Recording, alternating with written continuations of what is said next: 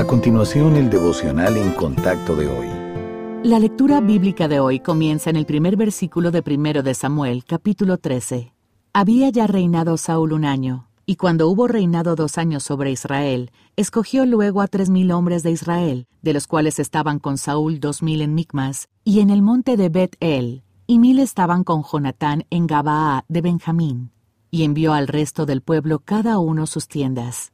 Y Jonatán atacó a la guarnición de los filisteos que había en el collado, y lo oyeron los filisteos. E hizo Saúl tocar trompeta por todo el país diciendo, Oigan los hebreos. Y todo Israel oyó que se decía, Saúl ha atacado a la guarnición de los filisteos, y también que Israel se había hecho abominable a los filisteos. Y se juntó el pueblo en pos de Saúl en Gilgal.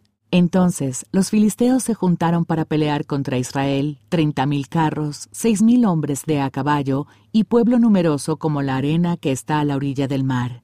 Y subieron y acamparon en Micmas, al oriente de Bet Aven. Cuando los hombres de Israel vieron que estaban en estrecho, porque el pueblo estaba en aprieto, se escondieron en cuevas, en fosos, en peñascos, en rocas y en cisternas. Y algunos de los hebreos pasaron el Jordán a la tierra de Gad y de Galaad, pero Saúl permanecía aún en Gilgal, y todo el pueblo iba tras él temblando.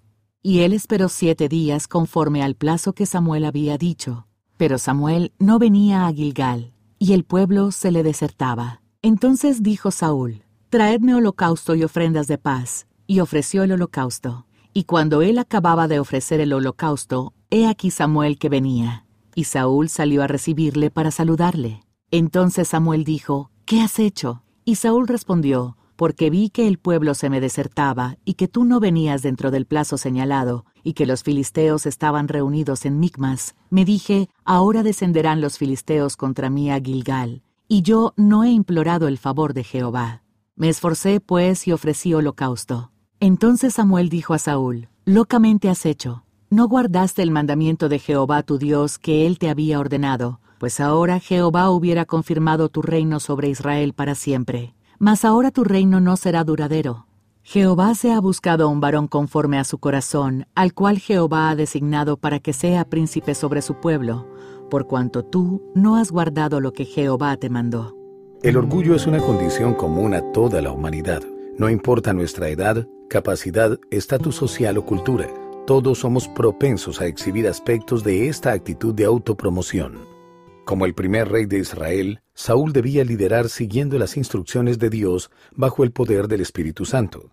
Para tener éxito, necesitaba recordar que su autoridad había venido del Señor y sus responsabilidades incluían llevar a cabo el plan de Dios, liderar al pueblo con el ejemplo y obedecer los mandatos divinos.